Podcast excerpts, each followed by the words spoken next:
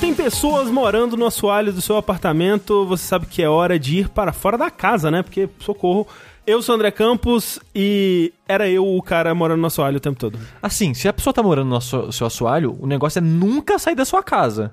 É, né? É. Ficar de vigia o tempo todo. Porque aí a Exato. pessoa não vai poder. Ela vai morrer de inanição dentro do assoalho. E aí o problema se resolveu. Não, porque, primeiro, vai feder muito. Mas aí, se, se tiver fedendo, a pessoa tá morta e tá tudo resolvido. Ou ela só cheira mal. Vocês lembram aquele episódio do Bob Esponja? Eu tava lembrando disso esses dias porque eu sou feio. Quem é você? É, ah, oi, eu sou Rafael Kina. Vocês lembram aquele episódio do Bob Esponja que, que ele, ele, ele come um sanduíche de cebola Não. e aí ele fica com o hálito fedido? Ah. Só que aí, aí todo mundo que ele vai conversar sai correndo dele. Aí ele acha que ele é feio. Vocês lembram desse episódio? É muito bom. Aí o Patrick conta uma história do mexilhãozinho é feio, lembra? É desse. Não. Ele conta uma história assim: era uma vez um mexilhãozinho. E ele era tão feio, mas tão feio, que todo mundo morreu. Fim. é um bom momento do Bob Esponja. Um episódio do Bob Esponja que eu lembro é o dia que ele quebra o cu. O dia que ele quebra o cu, é verdade. Que ele tá, pe- tá caçando borboleta, ele cai do penhasco de bunda no chão e quebra o cu. Assim, tem como quebrar o cu. Teoricamente tem um osso ali, né? Sim. É. Mas ele quebra igual vidro. Ah, entendi. Faz o som de vidro assim, ele vai no médico e tá tipo trincado. Tá com o cu trincado, porra. Tudo no corpo dá pra quebrar, né? Se você tentar forte o suficiente. Será que dá pra quebrar a orelha? Tem- é A, a orelha é cartilagem, né? ela, ela deve Dá- ter como dar dá- uma rasgada ali, É, né? né? É, na verdade. É, é, esse, esse, inclusive, é o tema, né, do Fora da Caixa. É, Isso. Acidentes. Às vezes que nós quebramos o cu. Isso. Deve ser muito ruim quebrar o cu. Deve ser Assim, muito você ruim deve quebrar ter- qualquer osso, né? É, deve ter que É que ficar o osso com não o cu pro sentar. alto, né? É. Eu, quando eu pensei que tivesse quebrado a costela. Talvez é, quebrou, a gente não sabe. Não, não quebrou porque não está doendo mais. Tá perfeito. Assim, o osso volta, né? Não, mas foi muito rápido. Ok. Foi muito rápido. Foi tipo uma semana só. É, eu tava. Não, eu- cara, eu procurei no Google, tipo, é, é pra. pra- que dá tanto. É, é, Não, o tempo que eu ia demorar, porque eu tava pensando, caralho, será que eu vou ter que viver com isso por, tipo, três meses até isso parar de doer? E... Será que eu deveria ir no médico?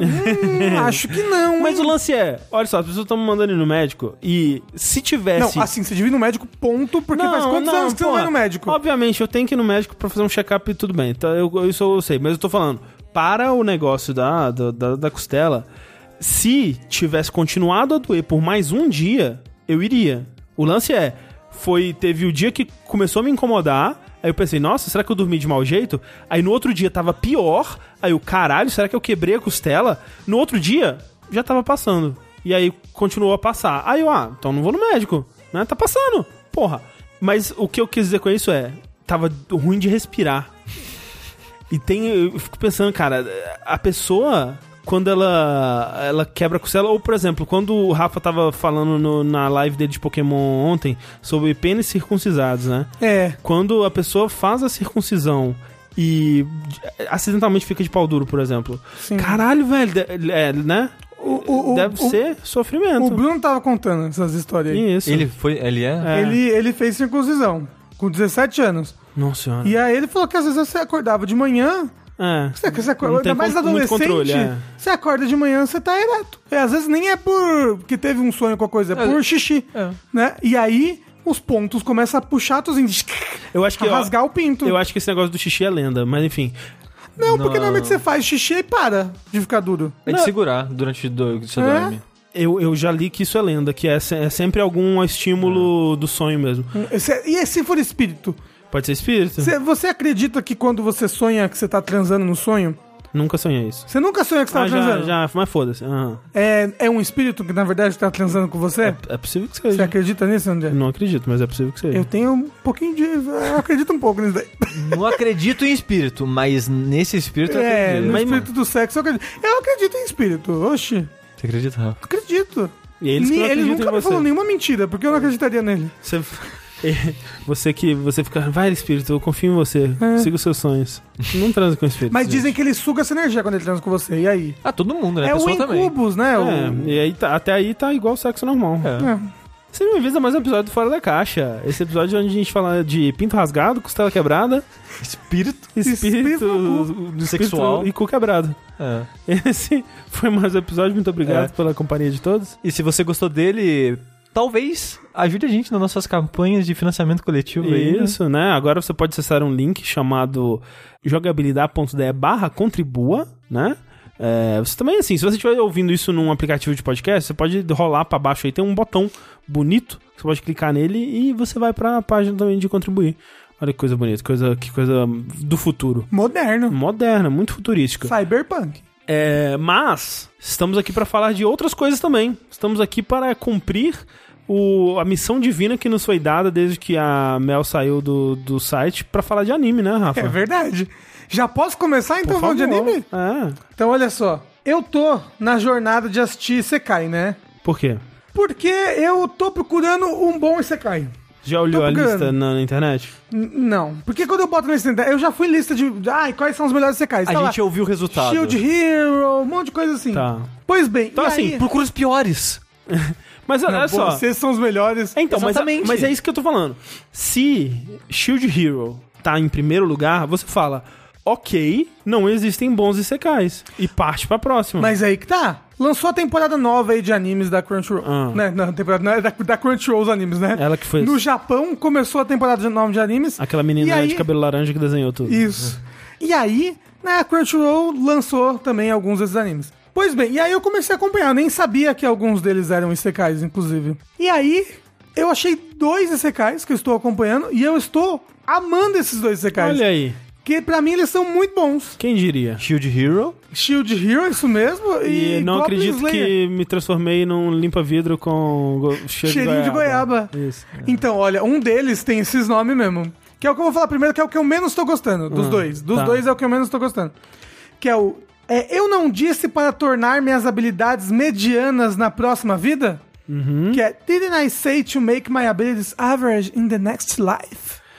Nossa, que preguiça. Então, é aí que tá. Como é que é esse, esse anime? Qual é a proposta? Deixa eu. Posso chutar? Ah, É. É um rapaz que ele. Ele. É. É. Será que ele é bom em alguma coisa ou não? Ele é bom em alguma coisa e aí ele morre. E aí ele acorda num mundo do Isekai onde ele ainda é bom em várias coisas. não. Droga. Eu acho que é um Isekai de joguinho em que ele rebutou o personagem e ele queria um mediano. Não. Droga. É o seguinte. É, primeiro que a, a parte Isekai, ele só é explicado no segundo episódio. No começo você não sabe que é um Isekai, por assim dizer. É só um mundo de fantasia. E tem essa menina.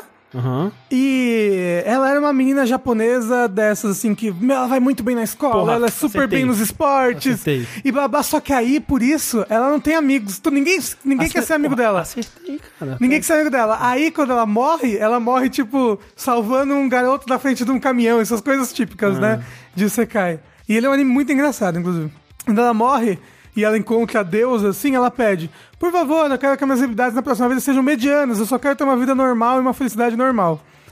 E aí, o mediano é Deus pega e faz a média de tudo desse mundo novo que ela vai e dá pra ela. Então, tipo, qual é o ser mais fraco desse mundo em questão de magia? Qual o mais forte? E aí pega e dá uma habilidade que tá na média pra ela. Só que o ser mais forte é tipo um dragão ancestral de um sei lá o que, não sei o que, que tem um zilhão de magias. Então ela tem meio zilhão de magia.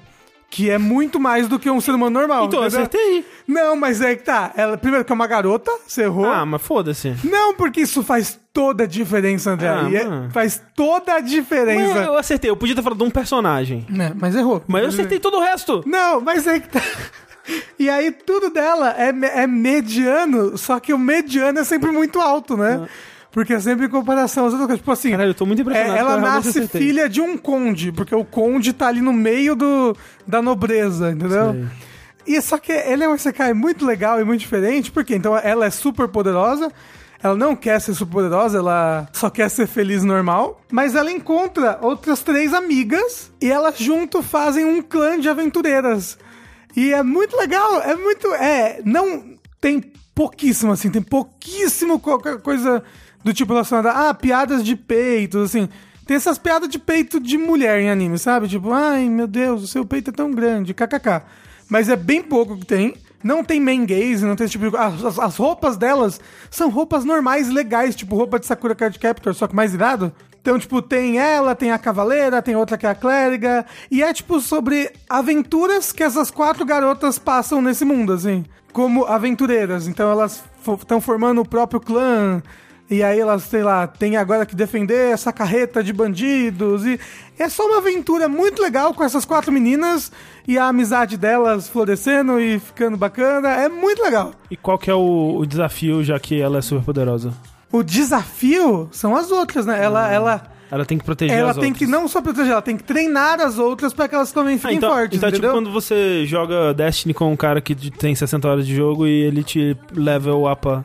Isso, então ela tá, ela fica tipo ensinando as coisas pra elas, pra elas também conseguirem ficar poderosas e vencerem as próprias lutas e desafios. Por exemplo, eles entram num, num torneio.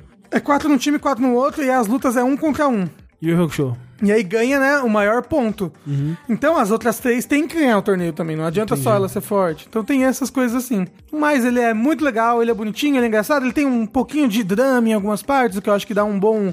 Uma boa quebra ali no, no ritmo do anime. Ele tem bastante comédia e ele é fofinho, é bonitinho e não é um Isekai com escravidão e pedofilia. Isso me Ainda. deixou tão feliz. Não, não vai ser. não vai ser. Olha, eu fico com medo desse negócio ainda. Que assim, o outro anime que eu vou falar, eu não, não tinha falado dele aqui ainda, por quê? Eu tava amando um anime da temporada passada, que era o. Ah, se for. Nem era Isekai, mas. Ah, se for pela minha filha, eu até derrotaria o Demon Lord. Eu, ah, que bonitinho. Mas peraí, peraí, peraí. De novo, é importante dizer, esse é o título do anime. É. É. Nossa, cara. Que, Alguém ouviu Panic! at the Disco e falou, vamos fazer títulos de anime como se fossem músicas do Panic! Disco. E aí eu falei, nossa, que anime legalzinho, né? Olha, ele tá cuidando da filha dele, ele tem carinho por ela, é uma criancinha, ele tá ensinando ela a ler. Ah, que bonitinho, acho que eu vou até falando fora da caixa. Eu comentei com o Sushi. Sushi, olha, eu tô vendo um anime de um, de um, um moço que ele cuida de uma criancinha que ele adotou. Que bonitinho. Aí o Sushi, esse é o anime que ele casa com ela no final? É o quê? É, o anime que ele casa com ela no final. Ele casa com a filha que ele adotou no final. A filha que, enquanto ele tem 20 anos, ela tem 3? E ele tá trocando as fraldas dela? É. Aí eu fui pesquisar e era isso mesmo. E aí eu falei, puta que me pariu. O que que tá acontecendo? Aí eu, né, obviamente não falei. Então eu fico com medo de falar as coisas muito antes. Aí, é, por exemplo, esse anime que eu tô falando aqui agora, chega no episódio que vem, ele vira uma loucura de lolicon e Mas assim, pedofilia. é, assim, é possível? É possível, porque afinal de contas, eu não sei no que que esse, a parada é baseada, mas se for baseado em um mangá, por exemplo, muitas vezes mangás têm que dar guinadas, né, pra trazer mais público. E o público, você sabe que gosta de escravidão e pedofilia. É. Mas bem, eu tô gostando muito desse anime. Do. Eu não dias para tornar mais habilidades medianas na próxima vida! Que eu acertei sobre o que que era. Acertou nada. Pois bem, acerta o próximo então, que é o anime que eu mais estou gostando dessa temporada, Vamos lá. que é o Ascendancy of a Bookworm. Só isso. Tá, então é sobre um, um menino ou menina. Ou literalmente um bookworm, É, eu não acho que seja, mas é. Vai ser um menino ou uma menina que é muito Que nerdzinha. que é um anime de slime. E aí na, na no outro mundo é, é- vai, é, vai ficando mais fo- forte. Forte. É sobre isso. Não.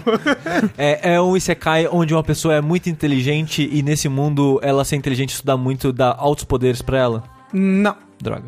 Que tem em comum com o outro é sobre uma menina também, então esse Kai que é uma protagonista feminina. E ela, na vida dela lá no Japão, ela era uma bibliotecária. Acertei. Ela era uma bibliotecária e ela amava muito livros. Acertei. A grande paixão da vida dela era livros. Quando ela morre, ela reencarna nesse outro mundo, olha só. Só que ela não fala com Deus nem nada assim, que nem nos outros. Ela só reencarna no corpo dessa menina, que tem, sei lá, 5 anos de idade, que é a Mine. E então ela reencarna nesse mundo, só que é um mundo bem medieval. E ela não é rica nem nada, ela é bem pobre. Junto com a família dela, que também é bem pobre. Só que ela tem as memórias da vida passada. Sim, ela tem todas as memórias da vida passada dela. E o negócio é que ela ama livros. O sonho da vida dela era ser uma bibliotecária e cuidar de uma grande biblioteca e ler livros todos os dias. Só que ela morreu, tipo, antes disso poder ser realizado, sabe? Ela tinha acabado de começar a ser bibliotecária quando ela morreu. Então, tipo, ela, nossa, eu tenho que nessa vida também ser alguma coisa assim. Eu quero, quero o- a emoção e o prazer dos livros aqui pra mim nessa vida nova. Só que ela não pode, né? É um, é um- um- é um lugar medieval, então não existem livros direito. Os livros que existem são copiados à mão e são extremamente caros. Papel é uma coisa muito cara. Então é basicamente a jornada dela pra inventar livros que sejam acessíveis para todas as pessoas. Ele é quase que uma jornada, assim, conforme você vai passando os episódios, dela tentando várias coisas pra inventar livros e coisas que a humanidade foi tentando pra inventar livros. Então, O nome ela- dela é Gutenberg? não, mas ela, fa- ela fala sobre a criação da imprensa. Ela fala, tipo, ah, eu vou tentar fazer um papiro que nem tal tal pessoa fazia. Aí ela explica como é que fazia o papiro na época. E aí ela, ah, eu tenho que procurar uma árvore desse jeito. Só que ela é uma menina de 5 anos e ela é muito frágil. Rafa, ela explica isso pras pessoas ou pra você que tá assistindo? Ela explica pra você que está assistindo. Ah, tá. Porque eu imagino, do nada, Não, não, a não. menina de 5 anos vira pros pais. Então, ó, o papel é o seguinte: na China, gente. Não, não, não, não, não. Ela explica pra você, telespectador, assim. ok. Então ela, ela tenta fazer tabuletas de argila. Ela tá. Ah, na, Meso, na Mesopotâmia eles faziam desse jeito, desse jeito, desse jeito. E aí ela vai com os amiguinhos dela e tenta fazer várias coisas. Só que ela é muito frágil, ela tem uma febre que acomete ela o tempo todo. Inclusive, eu acho, né? O anime ainda não acabou, que ela reencarna nessa menina Mine no momento em que a menina ia morrer, na verdade. Porque a menina já tinha essa febre desde sempre. E aí, tipo, a menina, você ouve as últimas palavras da menina antes dela reencarnar nessa menina. Que é tipo, tá queimando, tá queimando, meu Deus do céu. E ela tá na cama com muita febre. Aí ela Aí reencarna eu acho no que ela palco morre- do Faustão. Isso, no meio de uma churrasqueira. Isso. Aí ela, tipo, acho que a menina morre e ela reencarna né, no corpo da menina. Eu não sei se é isso mesmo que aconteceu. Mas, inclusive, o que legal desse, desse Sekai é que ela meio que tem que lidar com esse negócio dela ter reencarnado numa pessoa que já existia antes. Porque uma das pessoas fica, é, um dos amiguinhos dela, você não é a Mine de verdade, sabe? O que que tá acontecendo? E ela fica assim, é, realmente, eu não sou. Então, talvez depois que eu, que eu conseguir meu sonho de fazer papéis acessíveis, eu, sei lá, deixe essa febre me consumir e morra pra não ficar usando o corpo dessa menina. Então ele tem uns negócios interessantes, ele é um ritmozinho bem lento, assim, bem gostosinho. Todo episódio é a vidazinha dessa menina com a família. E esse, ela usando esses conhecimentos do nosso mundo, assim, conhecimentos de coisas fáceis, que a, que a, gente, a gente tem como fácil, né? Mas pra melhorar a vida dela e das pessoas ao redor dela. Então ela inventa um shampoo, que era uma coisa que não tinha, com uma coisa fácil lá de uma árvore. E ela negociando com as outras pessoas e tentando tornar o sonho dela de fazer livros acessíveis uma realidade. Mas sabe o que é legal disso, Rafa? Hum. Que você está gostando de um anime que não tem magia e lutinha. Tem magia, só pra você saber. Não tem, é. Por enquanto não teve. Mas, mas é, essa febre que acomete ela, eu acho, pelo menos nos últimos, no último episódio, pode ser alguma coisa mágica. Não, mas foda-se, eu tô falando, não tem. é, Piu, piu, luzes, explosões. Ah, eu- tudo bem, mas é porque é bom. Mas isso que eu tô falando, lembra disso da próxima vez que você falou, ah, não tem nenhum anime com explosõezinha que tem, então não tem nenhum Mas eu anime que eu quero gosto de ver. explosõezinhas, Assim, né? mas eu tô falando, lembra disso, lembra que você pode gostar de outros tipos de anime também. Mas ó, é um Isekai. E, ou seja, eu achei dois Isekais bons que eu tô curtindo bastante. Então a minha jornada por assistir Isekais está me rendendo bons frutos. O negócio é então, você tem que assistir Sekai que o protagonista é uma mulher. É, eu tô achando que a protagonista ser uma protagonista feminina. E talvez nesse caso, inclusive, escrita por uma mulher faz toda a diferença. Já assistiu aquele da mãe, que é Overpower? Não vi. Daí, Mas a mãe não é a protagonista, né? É o, é o filho que é o protagonista. Os É o filho, eu, tenho, eu tenho medo da pessoa minha bota a mãe. mãe, aí eu, ai meu Deus. É. Aí a mãe vai ser sexua- sexualizada, ele vai curtir a mãe. Eu tenho medo de anime. Ah, mas vai. Eu tenho muito medo de anime. Por isso que eu tô feliz com esses dois que eu achei que são super bonitinhos e inocentes e puros. Tem muito medo de anime, por isso que eu assisto todos que eu vejo. Isso. Take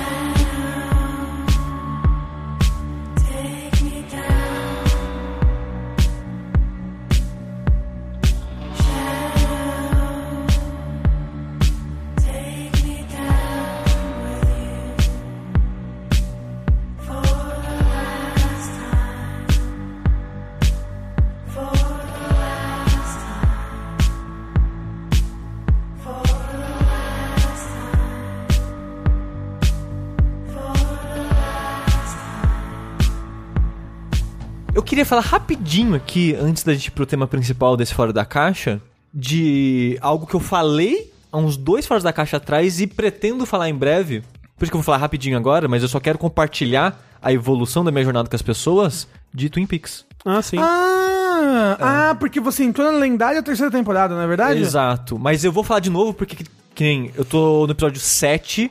Aparentemente, algo muito importante ou absurdo, ou sei lá, algo acontece no 8, porque todo mundo fala, cara, quando você chegar no 8, você vai ver só. Não consegui ver a tempo, infelizmente, vi até o 7 hoje. Mas então, eu falei da outra vez Twin Peaks quando eu tava, acho que nos primeiros episódios da segunda temporada. Antes de encerrar o arco da Laura Palmer. E a série foi uma jornada assistir ela e uma jornada de sentimentos acompanhar ela. Porque eu comentei, né, que Twin Peaks foi uma série muito importante, porque ela saiu numa época onde não tinha séries como ela, com essa- esse foco mais contínuo num tipo de história só, de acompanhar a vida daquelas pessoas e tal. E essa sátira com novelas, que era algo muito popular na televisão dos, né, no final dos anos 80, começo dos anos 90 nos Estados Unidos. O mistério né, do assassinato fisgou o público na época e tal.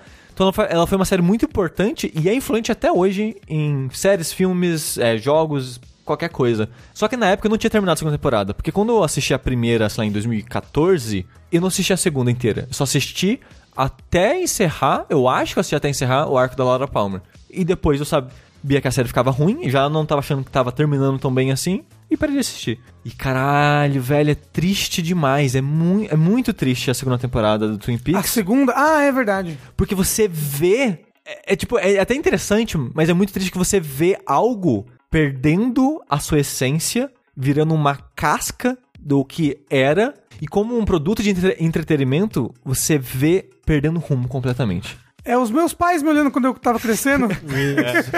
Porque, tipo, a série ela se popularizou por causa das- desse mistério né, do assassinato da Lara Palmer. Só que, por algum motivo bizarro, o pessoal da, da emissora que tava transmitindo, acho que era a ABC ou NBC, não lembro, falou: você tem que resolver esse mistério aí.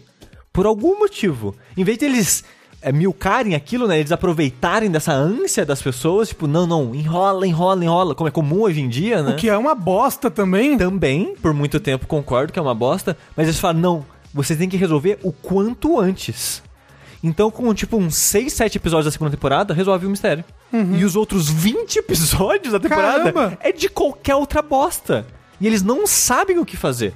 Tanto, Não, não tem mais o que falar. É, porque eu acho que sem sacanagem, é tipo no episódio 7, assim, mais ou menos, da segunda temporada, resolve isso. E, episódio, e a série vai até episódio 22, eu acho. Então você tem aí, sei lá, 16 episódios, em que a cada 3, 4 episódios muda completamente o foco da série. A série, ela, ela vai cambaleando, catando cavaco, igual Sam Bridges, no, descendo uma ladeira, no Death Stranding. Porque, tipo, aconteceu isso, o que, que a gente faz? Ah, sei lá, o, o Cooper, ele tá tentando arrumar uma casa pra morar. Ah, o, o James, ele- o James, ele tá, sei lá, tendo um caso com alguém. Ah, não, aquela pessoa.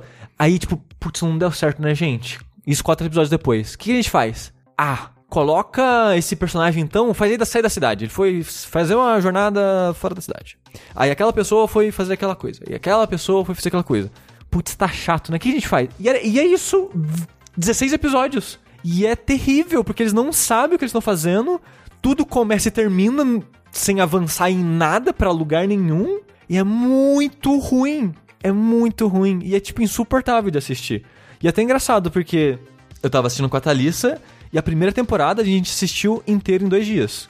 E nesses dois dias a gente assistiu, tipo, os seis episódios da primeira, ou sete, eu já não lembro mais o número, e uns três, quatro da segunda temporada. E o começo da segunda ainda é muito bom. E a gente tava tipo, pô, legal e tal, barará, no final de semana.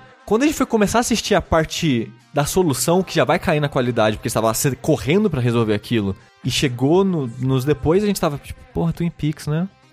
Vamos ver outra coisa, depois a gente volta? E já foi perdendo a vontade de acompanhar, sabe? E tava tipo, putz, né? Twin Peaks e tal. Aí assisti um último episódio da segunda temporada. E o último episódio da segunda temporada é maravilhoso. Nossa. É, é muito bom. É muito bom. Porque, até onde eu sei, o. Roteirista original. Não, não bem o roteirista original, porque série normalmente é uma equipe, né? São várias pessoas. Normalmente tem, tipo, uma, duas pessoas guiando a narrativa. Showrunners. É. Mas é uma equipe que vai bolando junto, é, tendo ideias, né? E o showrunner, meio que o diretor, digamos assim, de ideias, ele filtra aquelas ideias e, ok, faz isso. Aí ele faz o final de Game of Thrones. É. O Twin Peaks, a primeira temporada, era. Os showrunners, né? Era o Mark Frost, que era um cara com um histórico de roteiro de série de televisão, e o David Lynch, que é um cara que já estava famoso como um diretor de cinema. E ele tava afim de entrar no mundo da televisão.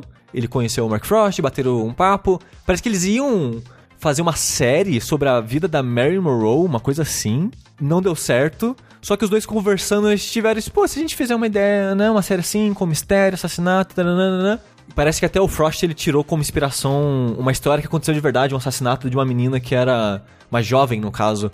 No mundo, ela era tipo, ah, era popular da escola, todo mundo gostava dela, ela era menina pura, inocente e tal. Só que na verdade ela era prostituta, tinha outras histórias de tipo de vício em drogas, né? mas só que ninguém sabia disso. Era meio que um mistério, um segredo dela. E isso só foram descobrir porque ela simplesmente de um dia pro outro apareceu morta.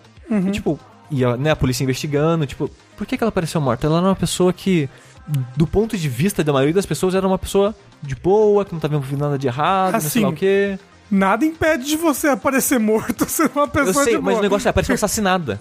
Tudo bem, Nada menos impede, É ainda. verdade. Mas, mas tipo, quem que matou? Por quê? E quando Ah. começaram a investigar, foram achando os podres. E é mais ou menos isso com a Lara Palmer. Então, o Mark Frost, ele pegou essa história e começou a trabalhar em cima dela com o Lynch pra criar essa cidade, criar esses personagens e, esse universo todo do, de Twin Peaks. E na segunda temporada, o Lynch ele não queria resolver isso. A ideia dele era nunca resolver quem matou Laura Palmer. Era tipo um bebê de Rosemary, nunca mostrar o bebê. A história é sobre a família lidando com aquele bebê. A ideia era isso, era tipo, é a cidade lidando com as consequências da morte dessa pessoa, porque é uma cidade pequena, todo mundo é muito próximo, todo mundo se conhece. E a primeira temporada é muito isso, é mostrando as consequências da morte da Laura Palmer. Os amigos ficando tristes, é, a, a mãe, né, ficando muito depressiva, o pai também parecendo, né, ficando diferente. E lidar com as consequências da falta dessa pessoa na vida dessa cidade, na vida, da falta dessa pessoa na vida dessas pessoas. E é, tipo, consequência das coisas que ela fez também, né? Exato. Então a série seria sobre isso, seria sobre as pessoas e não sobre o mistério. Apesar que o mistério sempre avançava um pouquinho, mas o foco era mais nas pessoas. Só que eles falaram, não, eles no caso, né, os, os manda-chuvas da, da, da televisão, eles não queriam, se viram obrigados a fazer isso quanto antes. O David Lynch broxou total, porque ele falou, quando resolver o mistério, a série acaba. E foi isso que aconteceu. Que a série como um espírito, né, como um, um conteúdo, né, como um- uma narrativa, digamos assim, acabou. Porque ela não tinha mais o que falar depois daquilo. Ele se afastou da série. Ele continuou aparecendo porque o Lynch ele era um personagem na história. Aparece bem pouco, mas ele é- mesmo depois do afastamento dele da- dessa parte de showrunner, né? Porque ele meio que se afastou, ele vai lá, faz, segue a vida vocês aí, vão tocando. Ele participa de alguns, são uns 3, 4 episódios na segunda temporada como esse personagem dele, mas ele não estava envolvido na história, pelo menos não muito. Só que no último episódio ele voltou pra dirigir e guiar a narrativa junto com a direção do episódio. E é até engraçado porque ao longo das duas temporadas, muitos personagens são completamente abandonados, ignorados, arcos são deixados pra trás. No último episódio ele fala: "Lembra tudo aquilo da primeira temporada que não voltou direito pra segunda? Todo mundo vai voltar aqui, todo mundo vai voltar, nem que seja só pra dar oi." E até, é até engraçado, porque, tipo, ué, 20 episódios depois essa pessoa apareceu, o que aconteceu, sabe? E é até meio engraçado isso, e o episódio tem, sei lá, né, uns 50 minutos, uns 20 minutos mais ou menos, é encerrando o arco final da segunda temporada, que pro finalzinho eles meio que colocam um novo assassino fazendo coisas, e é sobre esse cara. E é muito engraçado que o, o começo do último episódio da segunda temporada é meio que vamos encerrar tudo, todos os arcos, rapidinho, rapidinho, corre, foda-se, só encerra, deixa uns plot twists absurdos e os últimos 30, 40 minutos do episódio é uma viagem de drogas muito louca. E é maravilhosa. É Evangelion que chamamos, é o final de Evangelion. É porque é o Lynch falando, não, eu vou vir aqui, eu vou encerrar todas essas bostas que vocês fizeram, que vocês começaram aí, vou fazer essa parada louca de avançar a mitologia, porque depois que o Lynch saiu, as pessoas não sabiam o que fazer com a mitologia mística, porque Twin Peaks tem um lado meio místico. Ninguém soube o que, soube o que fazer com aquele lado místico. Tem até uma parada, tem um- uma pessoa que morre e vira uma gaveta. A impressão que dá é que alguém tava tentando emular a parada mística que o Lynch trazia e fez uma parada ridícula que eu, eu comecei... Depois virou youtuber, você viu isso?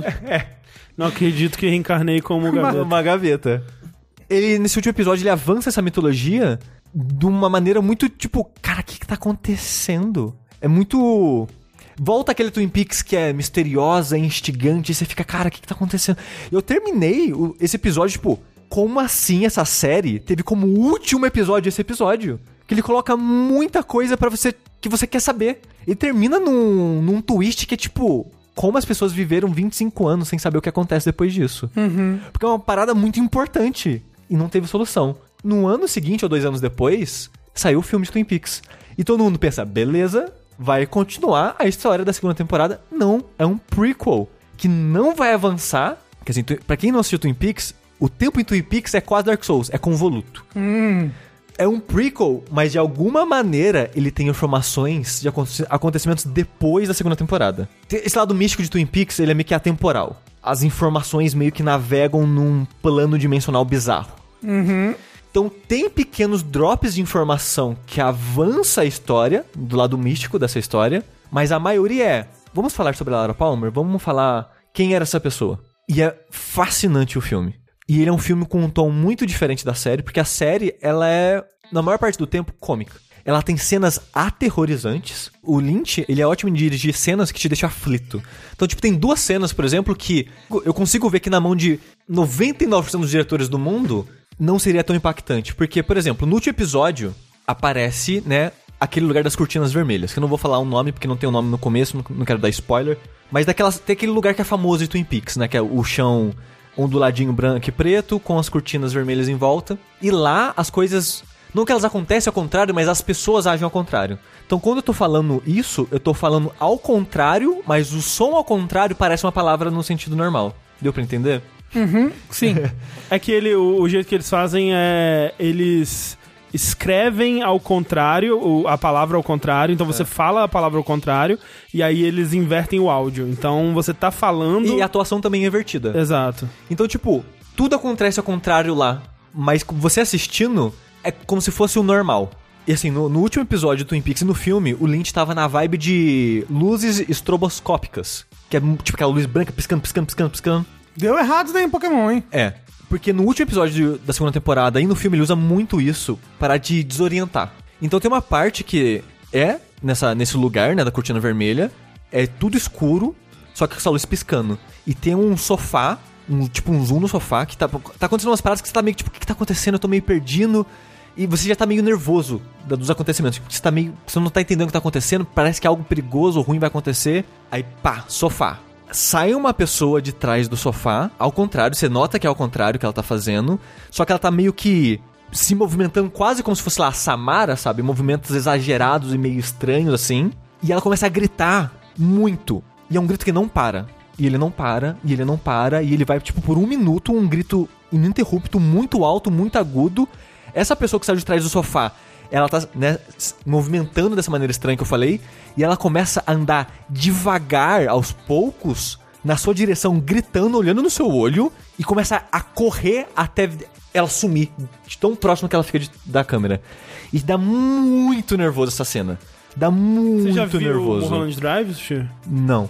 A cena do, do, do mendigo Mulholland Drive, tipo, é, é a parada que, que você tá falando. Como é tipo que é o assim, nome desse filme aí? Mulholland Drive. É uma cena que na mão de qualquer outra pessoa poderia. Tipo, seria qualquer coisa, o jeito que ele dirige cada hora. Porque, tipo, é só um. É um mendigo que ele é. Ele, tá- ele é feio e sujo. É isso, a cena é isso. É um mendigo. Ele é feio, ele é feio e sujo. É aterrorizante. É uma das coisas mais horríveis que eu já vi em toda a minha vida, assim, de medo. Sem sacanagem, algumas pessoas vão achar que eu tô exagerando, mas Twin Peaks tem uma das, algumas das cenas mais aterrorizantes que eu já assisti na minha vida. Essa cena do grito, eu fiquei, tipo, aterrorizado, sabe? Eu fiquei, tipo, muito desconfortável e. Caralho, que horrível isso que eu assisti. E tem um assassinato que acontece na segunda temporada, que é uma das cenas mais aterrorizantes de assassinato que eu já vi na minha vida. Ela é levemente, não levemente, ela é sexual pro assassino. O assassino ele tá tirando uma satisfação sexual daquilo. E, e a maneira que ele, sei lá, aperta a pessoa e segura o pescoço dela e começa a agredir ela é algo muito horrível. E a maneira que sei lá, ele lambe a cara dela e ela tá, tipo, com aquela uma cara de nojo, e começa a gritar e luzes estroboscópicas. filme? Na série. Ah. E é tipo, é terrível esse assassinato. É horrível e extremamente eficaz pra passar a mensagem que ele quer passar. Mas de modo geral, a série, ela é mais leve, tipo, elas são pessoas mais cômicas e tal. Ela tem, então ela tem esses momentos pesados, mas ela, de modo geral ela é mais leve. Mas isso daí é que nem o sal no chocolate. Ele amplifia o sabor do sim, chocolate. Sim, intensifica. É, o, o- a comédia, pra mim, ela amplifica o drama. Sim. É tipo Katekiorito, man, Ribbon. Que ele era comédia, aí ele foi obrigado a virar shonen. aí eu acho que a primeira saga, pelo menos, ela é muito mais Ela é muito mais dramática do que ela seria se fosse só uma saga shonen normal, porque antes era só comédia. Só. É tipo terror que precisa de momentos mais calmos, né? Pra, ter- pra subir de novo. Diz isso pra Hereditário. Mas aí, o filme do Twin Peaks, ele é uma desgraça do começo ao fim. Porque, não vou dar spoilers, é claro, mas a vida da Laura Palmer foi uma vida que ela passou por muitas coisas terríveis e eu até acho que a direção do Lynch no filme ela é meio que deselegante pra dizer o mínimo sobre algumas coisas. Essa parada do terror, da tensão é constante. Porque a Laura Palmer ela passa o filme todo com medo, assustada, e quando ela não tá nisso, ela tá drogada e fazendo coisas e você tá desconfortável o tempo todo.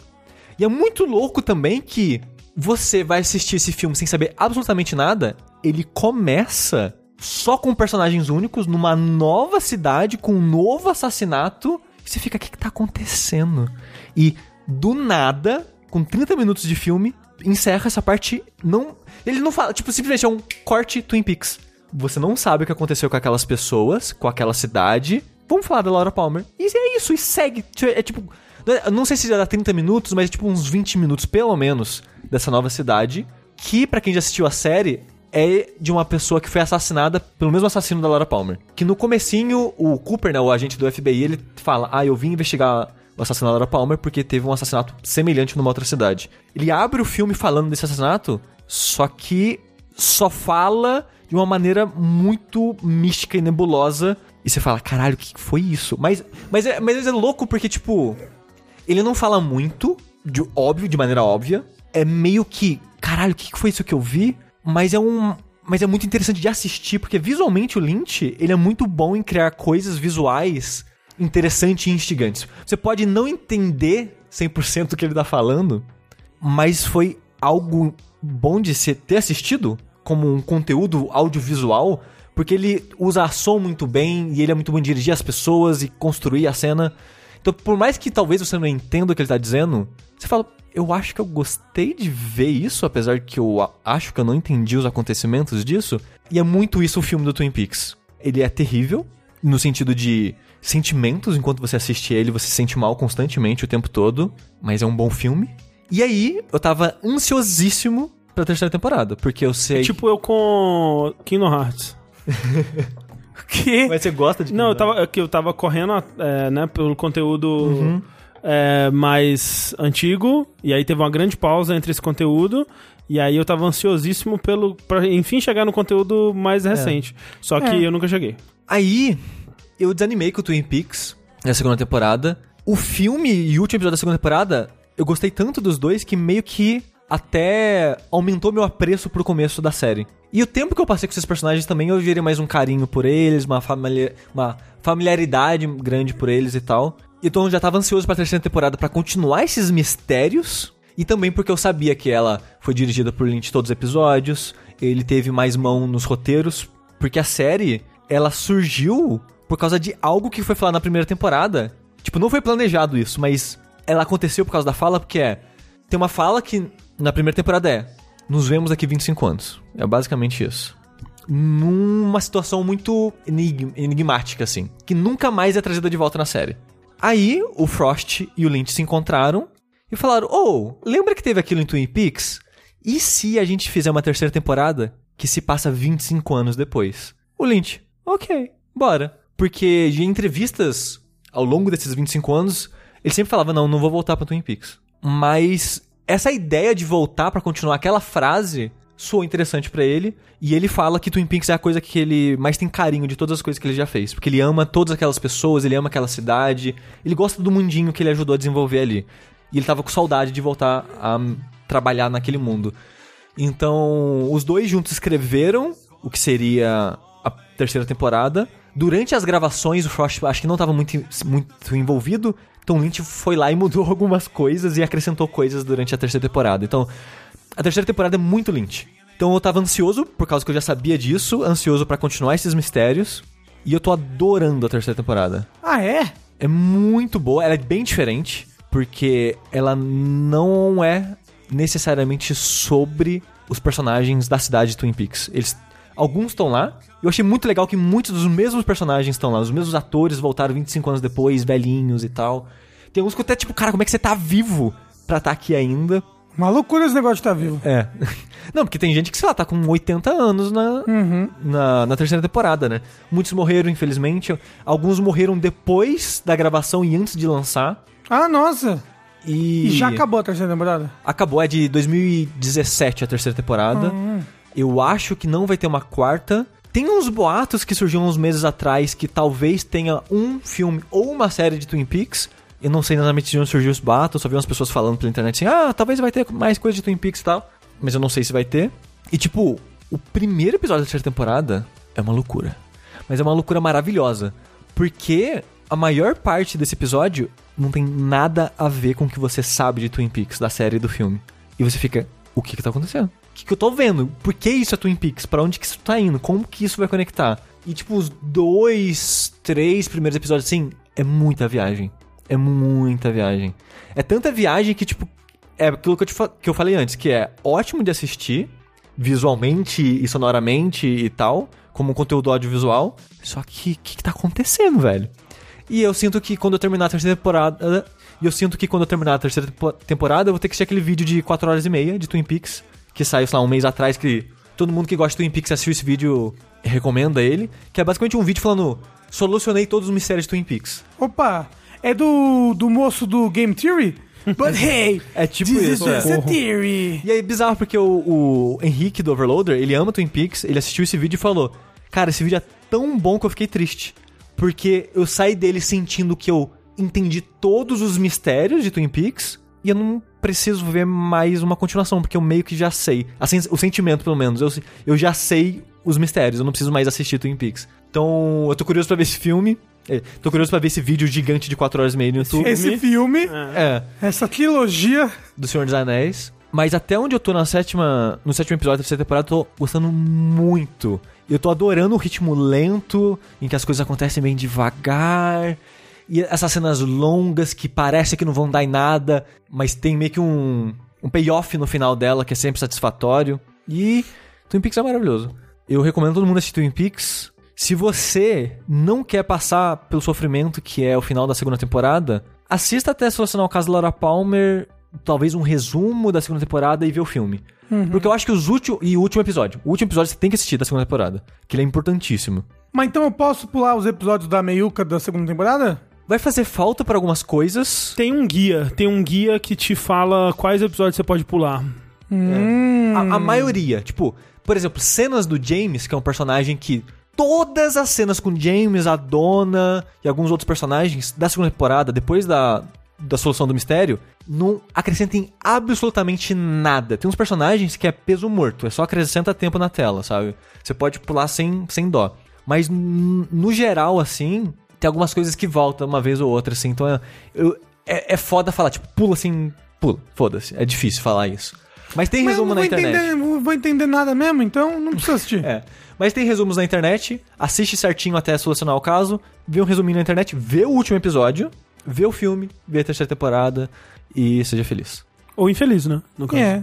É, tem uns Não, seja feliz, seja feliz. Não, é sério, se você puder, se você conseguir, seja feliz. Procure a felicidade. Aproveitando que estamos retomando coisas, eu queria passar para deixar anunciado aqui para quem se interessar que terminei de assistir a temporada de Kimetsu no Yaiba, também conhecido como Demon Slayer. Uou! Eu e a Clarice choramos na cena do episódio 19. Caralho. É uma das cenas mais bem dirigidas que eu já vi no anime em toda a minha vida. É impressionante porque o acontecimento da cena é super simples, mas é tão, tão absurdamente bem dirigido e né, todos os elementos e bonito. Não só bem animado, né, mas tipo, né, tudo ali funciona muito bem, assim, a, a- o timing das coisas, a, a narração, a música, é tudo é, é realmente uma, uma- talvez uma das coisas mais bonitas que eu já vi em toda a minha vida. Eu acho que depois disso, eu tava esperando tanto que os- o, o episódio que introduz os, os rapazes lá da, da- Hashiras. os Hashiras fosse ruim por causa do, do sushi. Achei super de boa. Eu acho que foi por causa da expectativa e porque eu assisti muito One Piece também. Onde É. todo episódio secundário de One Piece é aquilo. É um personagem que ele só sabe fazer uma coisa. Tipo, vira a câmera pra ele, ele faz a coisa que ele sabe fazer. E aí ele fala, ele tem uma risada estranha Isso, exato. e, E, aí ele- fala Dodô no final, alguma isso. coisa assim. É, é, todo personagem de One Piece é isso. Então, achei super de boa, encerrou bonitinho. É... Encerrou já pro filme, com- já. é, o filme parece muito interessante. ah, essa- esse conceito da parada não ser num trem assim. Eu tô apaixonado por Demon Slayer. Muito bom. É um dos melhores shonens que eu já vi. é, assim, já vi, que eu já vi. Sabe que outro shonen que você devia ver, André Qual? Campos? É Hunter x Hunter. Pois, André É, Campos. As pessoas me cobram bastante. Quem sabe um dia? Eu te cobro bastante. André Nossa, Rafa, Campos. sério? Mas você vê que não dá resultado. Que ódio! Eu queria, eu queria. Sabe a definição de loucura, Rafael? O André Campos que não quer ver Hunter x Hunter pra guardar pra quando ele morrer. Isso é a definição de loucura. É que eu assisti aí, chegou numa parte que tava chata, eu parei, ué. Não, não tava chato. Tava é chato. tipo um episódio, André. Não, mas tava mais chato que o episódio não, do, não, não, dos Hashira. Não, não, não, não, não, não, não, não. André, eu queria morar aqui pra te obrigar a ver as coisas. Você ia ver Steven Universe, porque eu ia te obrigar. Não. Ia? Ia, ia André, porque você ia apanhar, em primeiro lugar. E aí você ia ver Hunter x Hunter. E você ia me agradecer depois. Provavelmente. Então é. O fato é que eu provavelmente ia. É, vou lançar aqui uma campanha. André, Se você ver o André na rua, bata nele isso, pra ele bata nele. assistir. Não, não bata não. Vai que as pessoas batem de verdade. Eu Não tenho medo das pessoas. Não bate em mim não, gente. Eu Um Andrezinho é tão frágil. É. Vai que quebra o osso da costela. É. Vai que, de verdade, cara, ele imagina um... É que quebra a bacia. A pessoa na cidade, quando quebra a bacia, sacrifica já, você sabia? Já, já pode ma- matar. É igual cavalo. exatamente.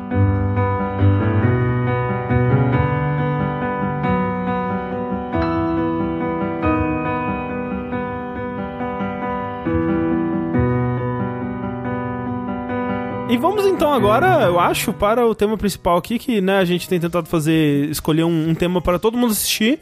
E dessa vez nós vamos comentar com spoilers o é, novo filme do diretor coreano que eu não lembro o nome, mas ele dirigiu Snowpiercer, Okja, é, aquele lá do monstro no canal que chama é, O Hospedeiro.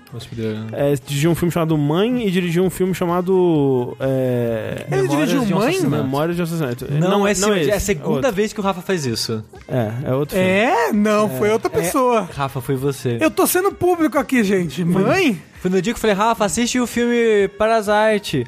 Ah, que filme que é esse? Ah, é do diretor tal, tal, tal. Fez um filme XXX e mãe. Ele, nossa, foi ele que dirigiu Mãe? Não, Rafa, não é esse Mãe que você tá pensando. Mas aí no dia eu falei: Ah, eu só vi um filme coreano na minha vida. Que era um monstro que tinha no- morava num canal de água lá. É dele. Então, e aí você falou: Ah, é dele. É, o The Host, o hospedeiro. É Bong Joon-ho. Bom John Woo. Isso. É o nome do, do rapaz. E aí, qual o filme que a gente vai falar agora O dele? filme é Parasita, que é um Parasite filme que está fazendo sucesso aí. Tá fazendo sucesso? Muita gente é, falando que é um dos melhores filmes do ano. É, ele estreou aqui em São Paulo. Ele tá em é, circuitos de filmes artísticos, né? Acho que ele não tá num Cinemark da vida ainda, mas em alguns cinemas ali, se você procurar, você já encontra ele pra assistir. Não sei como tá em cidades menores, mas a internet é a sua amiga, na verdade. É. Pra todos os sentidos. O... Eu acho que as pessoas têm uma barreira maior. A... O público geral tem uma barreira maior a ver filmes é, legendados que não sejam em inglês. O, o áudio acha? original, eu acho. Ah, não sei. Tipo, eu- Com base no quê? ah, eu lembro quando eu vi um filme tailandês que era Espíritos lá, sabe? Aham, que é eu, eu lembro que, a- que no cinema, eu vi no cinema, foi. O filme não é ruim, não. O filme é legal. Ah, fantasma no ombro, pelo amor de Deus. Fantasma no ombro. Eu tenho Ah. certeza que a minha dor nas costas é fantasma no ombro, inclusive. Eu fiquei É. puto na época que eu vi esse filme. Não, ué, isso não é bom. Mas sabe uma bem, coisa? na época as pessoas, elas não. Você lembra que elas não levavam porque a sério filme- as coisas no cinema? É porque o filme é ruim. Ah, pode ser. É... Mas se você compartilha dessa visão, diga aí nos comentários. assim, Mude essa visão. Assim, de modo geral, eu, eu concordo que não por ser legendado ou dublado, mas as pessoas elas realmente têm menos paciência ou disposição pra filmes in- internacionais, de modo geral, né? Tipo, Que não seja ah, Hollywood, vamos lá pro Hollywood, mas o outro que não é Hollywood, não quero tanto assim. Porque vai ter um ritmo diferente, vai ser É. mais lento, ou sei lá o quê. É, não acho que especificamente. eu Acho que se esse filme tivesse estreado dublado, ele ainda teria, né, uma, uma dificuldade maior, uma resistência maior do que um filme de Hollywood. Mas, Mas- você acha que esse filme teria? Porque esse filme ele tem um ritmo bem rápido, né? Tipo, Não, bem legal. Os eu- acontecimentos bem seguidinho do outro. Pá, pá, pá, pá, Eu pá, acho pá. que esse, esse filme, dos filmes que eu vi dele, é o menos estranho. Assim, em questão de estilo e de ritmo e tudo mais. E o que é surpreendente pra mim, porque nos filmes, dois filmes anteriores dele, são filmes coreanos, mas com parceria americana ou europeia ali, né? É, com a maioria dos atores americanos É. e falando inglês. Exato, parecia que ele tava tentando, né, alçar voos maiores aí pra globalizar mais os filmes dele, e esse ele decidiu fazer coreano, né? Todo coreano mesmo, com atores coreanos e uma história tipicamente coreana. É, ali. ele, ele diz, né, que ele fez pensando mais na sociedade coreana mesmo, Isso, a história exato. do filme. E é legal, né? Porque, tipo, logo no começo você vê, tipo, um lado que eu não conhecia da, da sociedade coreana, assim, tipo, aquele, aquele local onde eles moram, sim. o negócio que limpa ali a rua, o negócio do Wi-Fi, da família ali toda na, na casa, tipo, nossa, nunca, nunca tinha visto antes. É tipo quando a gente vê o, o Devotion lá, Uhum. que fala, caramba, isso daqui é, é a casa de uma avó, blá, blá, blá, blá, de Taiwan.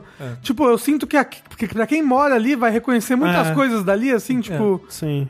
Vai É. ser tipo o Bacurau coreano. isso, Ah, um aviso, a gente vai falar com spoilers do filme Sim. aqui. isso. Então, se você ainda quer ver ele, eu recomendo parar agora, porque esse filme é muito melhor se você ver ele sem saber de nada. Tipo, não ver trailer, confia na gente É. e vai ver o filme. Antes disso, então, todo mundo aqui gostou do filme? Eu Eu, gostei. eu não, não consegui terminar. É mesmo? É, eu fiquei muito nervoso. Ok. Assim, eu tô com a minha ansiedade muito estourada esses dias. Ok. E aí, quando deu mais ou menos uma hora de filme, quando eu vi que a merda ia começar a acontecer, ia bater no ventilador, aquele pedaço, pedação de bosta, assim, ia estourar a bosta pra todo lado, eu falei, não consigo, eu não consigo. Pra É, mim, assim- especificamente, eu acho que eu vou terminar de ver esse filme depois que eu ouvir spoilers, porque aí vai me ajudar a saber o que, que vai vir pela frente.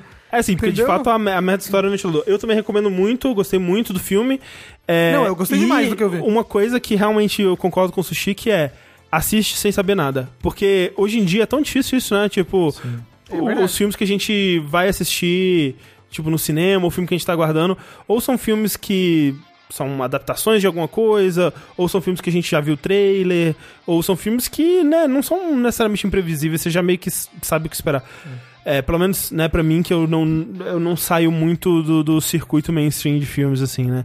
Então é, é sempre muito legal. Tipo, eu tava assistindo esse- o começo do filme e pensando, cara, eu não tenho ideia pra onde isso tá indo. E isso é tão legal, isso é tão gostoso, assim, tipo. Dá medo. Eu não sei sobre o que, que é o filme, sabe? Eu, eu sabia que ele era um filme é, desse diretor chamado Parasita. Essa era a informação que eu tinha, E, pra e eu acho que esse é o ideal, assim. é. Vocês achavam que seria sobre uma infecção, alguma coisa assim, o filme? Então, eu ia falar, inclusive, quando o filme começou, o único outro filme que eu tinha visto dele era do hospedeiro, né? Aham. Eu, Eu falei, achei, tem achei. alguma coisa nessa pedra, essa pedra vai rachar, de noite vai sair um negócio que vai comer Não, essa assim, família toda. Mas assim, no momento que entregaram a pedra, eu falei. Amaldiçoada. Não, eu falei, uma hora essa pedra vai ser dada na cabeça de alguém. Ó, e eu parei de assistir no momento que o moço tá mijando na rua, e aí ele pega a pedra pra dar na cabeça do outro. Então você não viu a hora que ele desiste de levar a pedra e leva uma garrafa d'água? Não, então, aí ele para, pega a garrafa d'água, aí o pai dele vai com um balde e vai jogar água nele e, E acerta no- o filho. no- no- acerta o filho no lugar. Essa é a hora que você achou que a merda ia bater no Não, eu tava sentindo em que, ó, foi tudo construído pra essa família toda parasitar a outra. Aham. Agora, agora que teve essa construção, agora, agora que a merda vai vir, entendeu? Tá, agora não. que se construiu o castelo de cartas, alguém vai cagar em cima dele. Nossa, mas tem um. Assim, eu, eu tava pensando que tem uma cena que eu pausei assim, eu falei, eita, é agora que ele vai ter uma reviravolta é, do, do, do Chuchulo aqui. Eu achei que, porra, tá, vai entrar num, num campo é, Sobrenatural. sobrenatural essa porra. Que, que parte? Que é a parte que eles estão. eh, Que eh, descobre a passagem secreta, tem um corredor. Eh, Na hora que. Eu falo, a hora que essa câmera virar, vai estar numa caverna interdimensional. Caralho. Qualquer porra, assim, eu vou tomar um susto. Não, meu eu, Deus eu- do céu. Quando aconteceu isso, da moça chegar e abrir a passagem secreta desesperada, eu simplesmente já tava. O que está acontecendo? Eu não Exato. faço ideia do que vai acontecer. É do que? Uma safe room? Uma safe... Vamos, vamos, vamos por É, partes. Vamos Ok. por partes. Porque o filme ele começa meio que. Ah, essa família, né? Eles não tem dinheiro pra pagar a internet, rouba o Wi-Fi. é, o trabalho, todo mundo tá desempregado, né? O trabalho deles é dobrar caixa de pizza pra uma pizzaria, né? Sim. E coisas do tipo. Inclusive, eu fiquei pensando, caramba, caiu um monte de veneno nessa caixa de pizza.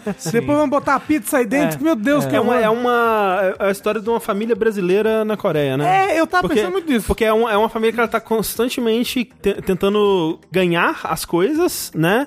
E tirar vantagem do, do que acontece com ela, assim, né? Então, tipo, o caminhão de... de, de Família malandra. de fu- fumegar lá, o fumacê, tá passando na rua, é, eles, eles, em vez de fechar a janela, eles falam, não, deixa que aí já, já, Dedetiza aqui dentro. grátis, é. E aí eles ficam lá dentro respirando a porra da Veneno, fumaça. Todo mundo...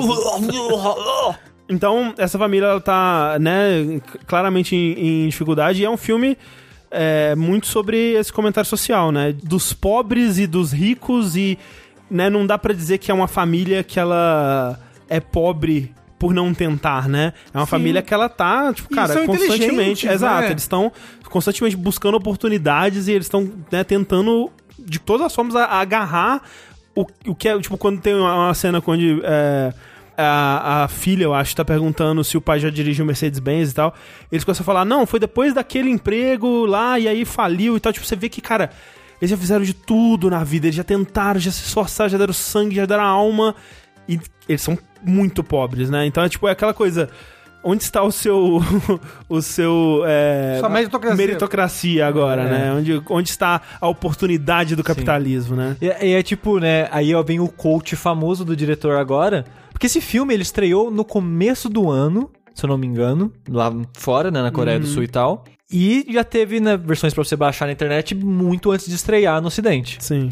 Então, eu vi o, o burburinho desse filme vindo muito aos poucos. É, veio em, em ondas. É, tipo, primeiro vi, sei lá, o Lucas Pires, né, que assiste, lá, um filme por dia, o ano inteiro. Ô, você gosta de filme sul-coreano e tal? Assiste esse filme aqui. Aí eu fui empurrando pra ah, depois eu vejo e tal. Aí vem mais gente, aí mais gente, aí mais gente. Aí recentemente, tipo um mês atrás, assim, estreou nos Estados Unidos lá fora. Aham. Estreou no cinema nos Estados Unidos. Aí agora todos os podcasts que eu ouço estão falando do filme, o Twitter, muita gente É, não, falando do eu, eu comecei a ouvir falar em peso quando começaram a surgir agora listas de melhores do ano, né? Aham. Tipo, melhores filmes do ano, aí até apareceu até em melhores filmes da década.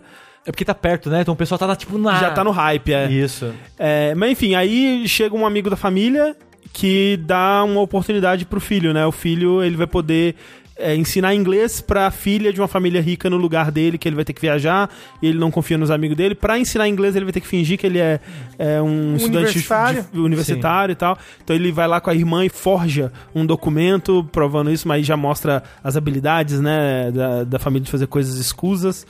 E aí ele vai na, na entrevista e aí ele consegue esse emprego e aí você vai tendo essa primeira etapa do filme que é aos pouquinhos a família vai parasitar essa família rica, né? Eles vão aos pouquinhos ir substituindo os serventes da família rica por membros da própria família, sem que a família rica saiba que eles são parentes. É, É, mas... ou seja, cada um vai fingir que é uma pessoa diferente ali. Isso. E eles vão, de leve, sugerir uma, tipo, vão fazer o motorista ser demitido É. e depois sugerir o pai Isso. pra ser motorista, mas como se fosse uma pessoa É. de distante. Ah, você viu eu uma acho que meu filho tem um dom artístico. Nossa, eu conheço uma professora de arte maravilhosa. Aí treina. Prima, prima de um amigo meu. Isso, aí eles ensaiam pra irmã, né, um roteirinho de que ela é prima e tal, e, e aí ela entra lá e, e consegue o emprego também, né? Mas é importante dizer que, de novo, a gente não sabia do que era esse filme.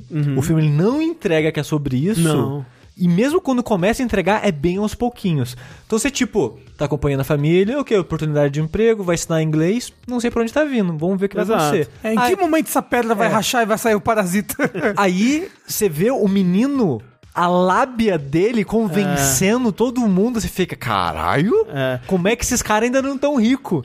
Aí, né, ele dá aula de inglês pra menina, sei lá o quê. Aí, no final do dia, que já, sei lá, 20 minutos de filme, ele fala pra mãe, né, da família rica, que, ah, conheço né, uma, uma psicóloga da arte. Isso.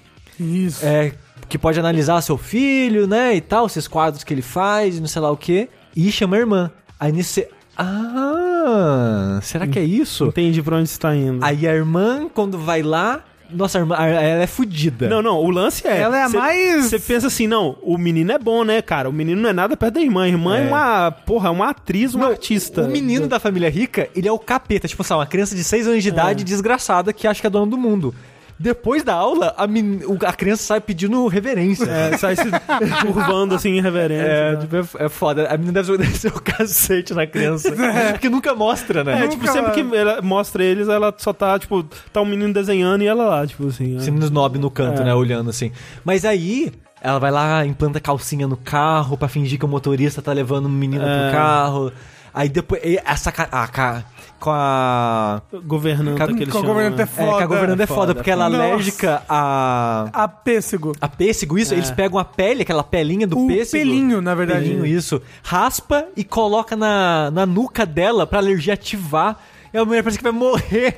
E aí, não, eu pensei, caramba, eles vão matar ela, mas não. É. Eles criam uma história de que a governanta tá com tuberculose e não quer contar pra ninguém. Aí eles ainda vão lá no, no, No no lixo. lixo, colocam molho, tipo um ketchup molho de louco lá, molho de pimenta, pimenta. molho de é. pimenta no, no, no, no papel que ela tossiu, É. pra parecer que ela tossiu sangue, aí pra, pra ela ser demitida. É- E toda essa construção né, da família aos poucos parasitando, digamos assim, né? Começando a trabalhar pra família rica. Você você assiste e fala, cara, que foda. Essas pessoas são muito foda. É tipo quase um filme de heist, sabe? É. Você vê o plano e a execução e, e tudo indo perfeito, eles manipulando as pessoas. Mas fica aquele fundinho, tipo, cara, tudo isso é uma mentira que a qualquer segundo Sim. é, pode ruir. É por isso que eu falei, eu, eu tava vendo o castelo de cartas ser É. construído ali, mas ele ia cair a qualquer momento. É, então é um filme muito tenso. E ao mesmo tempo, assim, eu fico. Eu, eu ficava tenso, né, por ver que para onde isso estava indo e o, o quanto de merda que isso ia dar a qualquer momento, né? Porque tem pequenas ceninhas assim onde o, o, o, o menino, né, ele, ele cheira o cotovelo do, do pai e fala: Hum, onde eu já senti esse cheiro? Aí, ah, é o mesmo cheiro dela. E é foda porque é aquele comentário social que é tipo, é o cheiro de pobre. É, é. Porque a família tem uma hora que ela tá conversando sem a, a família parasita, entre aspas, tá perto, tá tipo. Nossa, tô sentindo o cheiro do motorista, né? É um cheiro tão ruim. Nossa, que dá até dá vontade de vomitar, de tão ruim que é esse cheiro. E é um cheiro que eu sinto quando eu vou no metrô. É tipo, é, É, é o cheiro de pobre. Sim, não, até né, quando eles estão em casa, eles estão falando, nossa, mas então agora a gente vai ter que usar cada um sabonete diferente, um, um sabão em pó diferente e tudo mais. Mas não Eles faz diferença. Não é, o- não é o cheiro, é o cheiro da casa, sabe? Tipo, não, não, não é isso que vai fazer diferença. Então é, tem, é, tem esse comentário. Então você já vai começando a ver isso. Mas quando é, é o lance deles fazendo sacanagem com o motorista e com a governanta, né? Eu fico, eu fico mal, eu fico assim mal. E, e é legal porque, como consequência do que eles fazem com a governanta, que aí o filme ele entra no que ele vai ser pra valer mesmo, né? Porque o Rafa não viu isso. Onde É. ele parou foi esse, tipo, todo mundo tá empregado, uhul, somos É. foda. Então, o meu, o meu filme teve um outro final, entendeu? É, exato. É. que nem quando você, você para o, ah, o filme do, do cachorro que morre no final, você para no meio. Aí eles foram felizes pra sempre. É, e agora eles têm um cachorro. Eba! É tipo isso. Porque o que acontece é, a família vai viajar durante um final de semana pra comemorar o aniversário do filho, família rica no caso, Isso. Tipo no acampamento de famílias ricas e É tal. que o menino ele é louco com coisa de escoteiro, coisa de índio, né? Exato. Então, foi a família inteira acampar.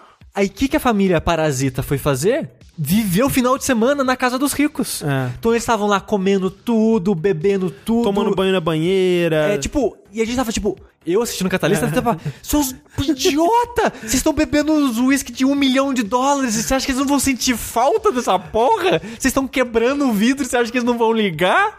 Nessa hora eu já tava, tipo, Eu já pelo tava. amor de Deus, vocês eram inteligentes há cinco minutos atrás. Você tava, pelo amor de Deus, para! Mas aí, Rafa, durante toda essa desgraça, eu já tava nervoso porque, tipo, obviamente isso vai dar errado. Sim. Obviamente. É, é, tipo, você sabe que vai dar errado, você quer saber como. Todo mundo bêbado, tipo, zoando. Aparece no interfone da casa a governanta de volta. Puta que- Na chuva, chorando, desesperada. Toda zoada, com a boca É, machucada. tipo, ah, me deixa entrar e tal. Aí tá a nova governanta, né, que é a mãe da família pobre. Tipo, ah, a família não tá aqui não, viajou. Tipo, não vai entrar não. Ela, por favor, pelo amor de Deus, deixa eu entrar, deixa eu entrar. Deixa a mulher entrar. A mulher desce pro porão e fica lá sozinha. Porque a, a família toda tá escondendo, porque a, a governanta antiga não pode saber que tá todo mundo lá. É, Então e- eles varrem todos os lixos pra debaixo do sofá pra esconder tudo que não deu tempo, porque ela tava ali do lado. Só que a moça não aparece, não aparece, não aparece. Aí a mãe da família pobre desce e tá a governanta antiga tentando empurrar aquela estante de conserva. Aí tinha algo preso debaixo, a moça, tipo, sei lá, uma tampa, uma coisa assim. E tem uma passagem secreta de trás da estante. Quando você desce lá, é um tipo um bunker de guerra nuclear que tem um cara morando lá dentro, que era o marido da governanta, porque eles eram pobres, também não tinham onde morar, e o cara vivia como um parasita, literalmente, dentro da casa dos ricos. É. Aí você fica. Uou. Que que e agora? Aí nisso, o casal parasita antigo, a governanta e o marido que morava lá, acontece uma merda, a família tava ouvindo, todo mundo cai, tropeça a escada, todo mundo se descobre, começa a tipo. Vira o jogo. Vira o jogo, é tipo, ah, então sua família também tá aqui, vocês estão de golpinho também, então. Então vou fazer um blackmail em vocês aqui, Eles vocês filmam racham. ele, fala assim, eu vou mandar, é, se vocês se fizer qualquer coisa aí, eu vou, vou enviar a mensagem aqui no celular pra, pra mãe da família rica, né? É. Enquanto isso, o que acontece? Mãe da família rica liga, deu tempestade, anularam o acampamento, estamos voltando em cinco minutos. Então, eu não consigo, esse negócio me deixa muito nervoso. Quando... Não, é, Rafa, esse pedaço É é, um inferno. É muito Aí que ela fa- fala assim, Porque a direção é muito boa. Ela É. consegue te fazer sentir o que, ele- o que ela quer te fazer sentir. E, e aí, assim, tipo, tá todo mundo caindo na porrada na sala, né? Literalmente. Dando, tipo, eles pegam. Tem uma cena, eles pegam. um- a menina vai na geladeira, pega um monte de pêssego e começa a jogar na veia. Pêssego. porque ela é alérgica. e eles estão caindo na porrada. E aí li- liga e fala isso, né? É, então, você sabe fazer esse prato aqui? É porque é, daqui, se você fizer agora, a água vai estar fervendo, né? E daqui a oito minutos a gente tá aí. E aí ela.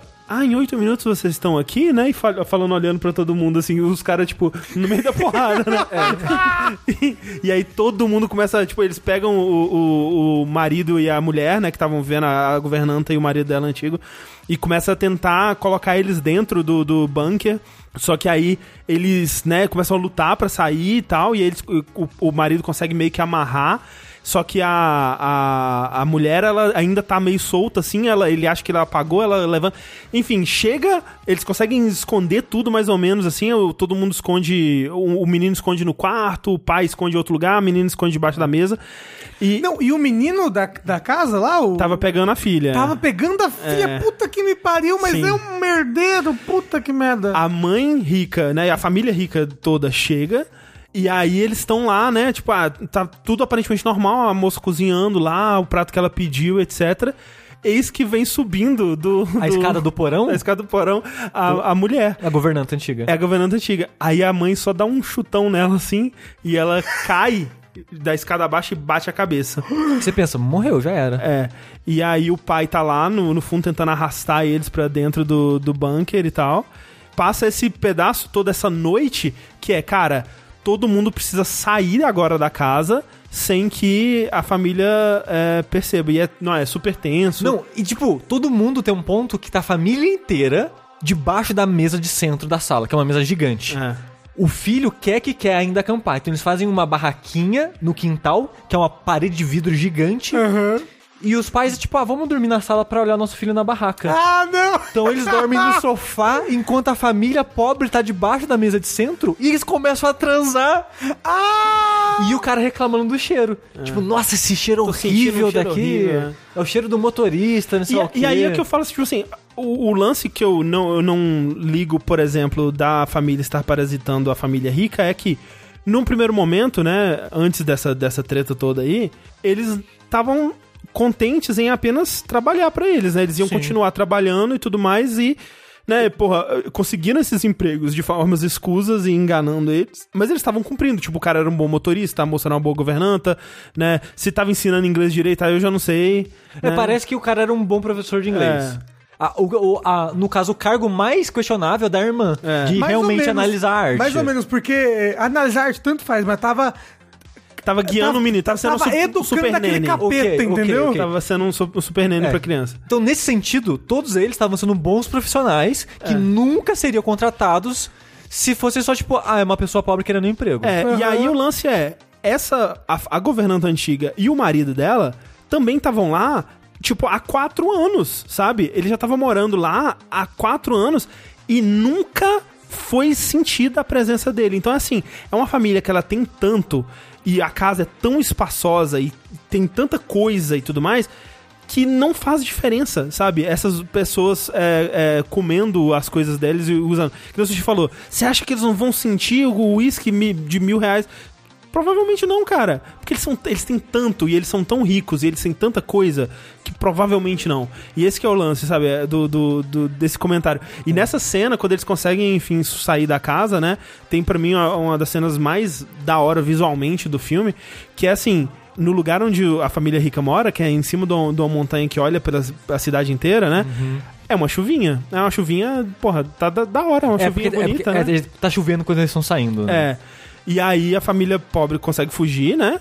E voltar pra, pra casa deles. Onde eles moram. Que é tá lá embaixo, né? Alagado. E a, a casa deles inteira alagada. É, porque, porque a eles casa moram. deles fica debaixo do nível da rua. Exatamente. É. Então, assim, você vê o, o- é, nessa coisa muito óbvia até, né? Tipo, do pobre morando abaixo do nível da sociedade. Não. E, e o, a família da, da governanta antiga, literalmente, né? Morando num bunker onde não tem janela, não tem nada. Não, a volta da família pobre pra casa é uma descida que parece que não tem fim. É. só tipo escada, escada, escada, escada, ladeira, escada, escada. Eles vão descendo pra sempre. E a chuva parece que só vai aumentando. E a água na rua, parece que eles moram no ralo que a água dos ricos É. escorreu pra eles, sabe? É, e- porque o fluxo na rua fica maior até chegar lá. Essa cena e é o incrível, bairro cara. inteiro tá inundado e a casa debaixo d'água. Eu não sei nem como eles fizeram. Deve ser, tipo, esse bairro inteiro deve ser um set, né? Porque tá realmente, eles tá, a, a rua realmente alagada, né? Tipo, inteira, assim. É, e a casa deles, tipo, inteira. Irônico que, tipo, o ponto mais alto da casa deles é o vaso, né? Que fica Sim. em cima de uma plataforma pra ter meio que a pressão da água, né? Pra eles conseguirem usar. O vaso E- sanitário, o- você É, o vaso sanitário. Não o vaso de, de forno. Não. E, e até a cena triste, né? Que ele começa a vomitar merda o Isso. vaso durante e, a, e a menina sentada em cima do. É. Ainda assim, tipo. E, e- E aí Nossa, acaba um- o filme? Não, e aí tem umas, umas, uma- é, umas cenas nessa, nessa parte que são incríveis, assim, tipo, uma transição que rola quando é, a câmera vai afundando, assim, abaixo do nível da água, e aí o nível da água faz a transição de uma cena pra outra, assim, é muito da Sim. hora. Mas é, e aí eles meio que saem pe- pegando as coisas mais importantes, assim, né? O filho pega a pedra. É. É, eu não sei qual é dessa pedra, não sei se é alguma coisa coreana. Ah, é uma pedra da sorte. É, não sei qual que é. A simbologia dela eu não entendi muito bem. E aí eles vão dormir num abrigo, né? E durante essa madrugada, ou durante a manhã, a família rica liga pra governante e fala: Ô, a gente tá pensando em fazer o aniversário do nosso filho aqui. Chega aí pra cozinhar as coisas. É. E cuidar das coisas e tal. Aí nisso, tipo, a filha quer convidar o professor de inglês, que ela, né, tá saindo com ele.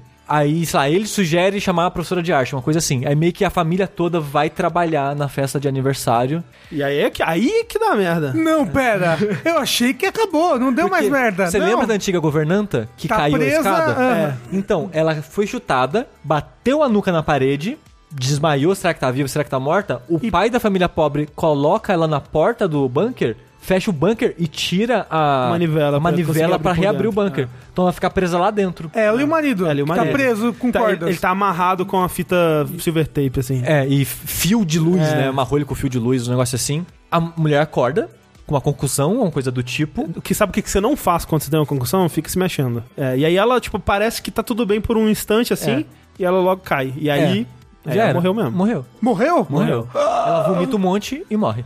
Socorro. E aí o marido fica transtornado. É, porque uma coisa que a gente não falou do marido é que ele. E é uma O, coisa que a gente. o marido, o marido da ex-governanta. Exato, exato. Ele faz uma coisa que a gente, pelo menos muitas pessoas, fazem que é idolatrar os ricos. Ah, é. Ah. Mesmo sem perceber, muitas pessoas fazem isso. Sim. Pagando pau pra empresa, brigando por causa da- do Marvel e DC, o que seja.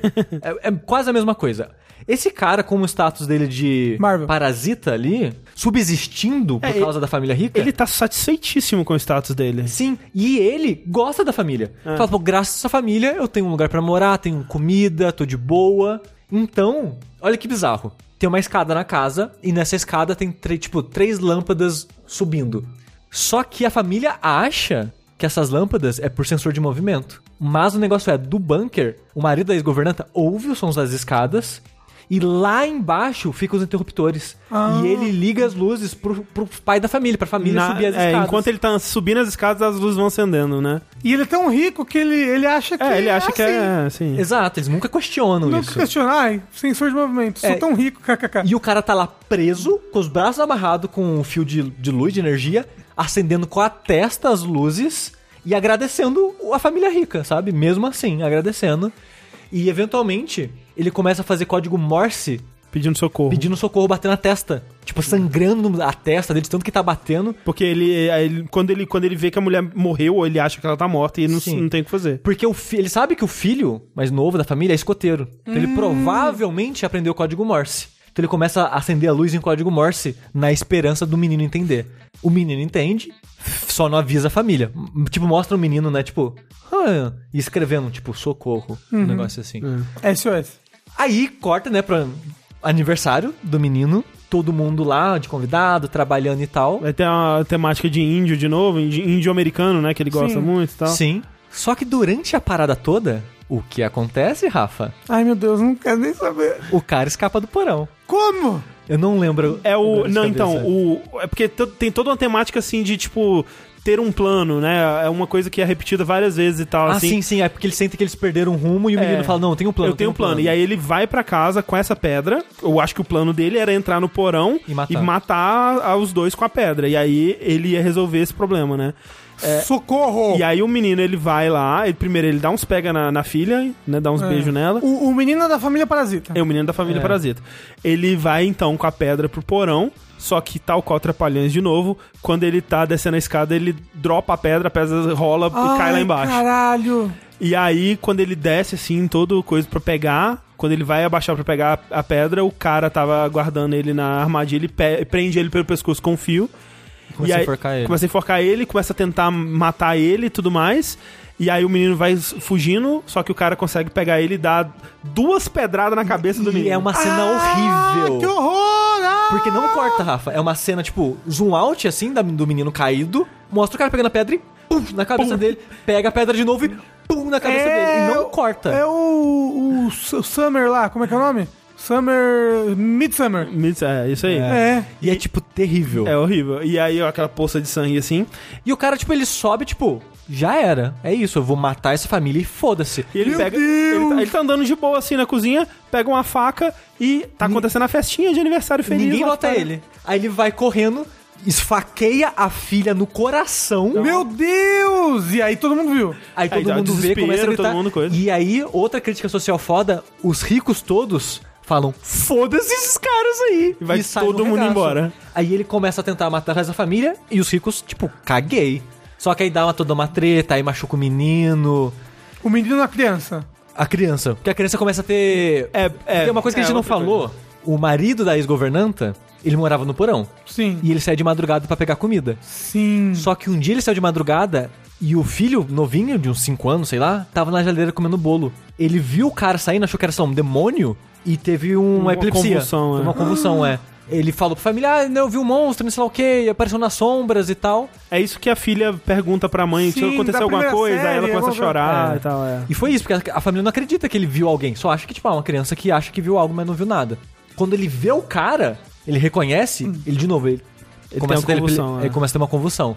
Aí ele tá tendo uma convulsão e o cara tá tentando esfaquear, matar as pessoas. E aí chega o pai da família com um espeto de O churrasco. pai da família qual? É, é, o pai da família pobre com um espeto de churrasco e enfia na lateral dele assim.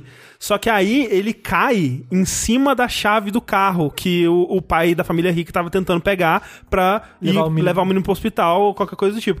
Aí o, o- ele joga a chave do carro, né? Pro, o, o pai da família pobre joga a chave do carro, que ele é o motorista, afinal de contas.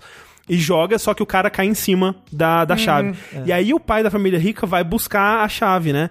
E aí o, o marido da ex-governanta olha pra ele e chama ele pelo nome. Aí ele fala assim, ué, você me conhece, né, e tal, e vai virar ele assim. Quando ele vira, ele sente um cheiro ruim e ele fica muito incomodado, assim. Ele vira, ele, ah, tô com nojinho assim e pega a chave.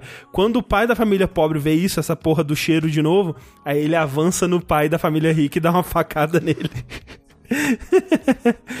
e aí, assim, a filha morrendo, né, ali loucamente.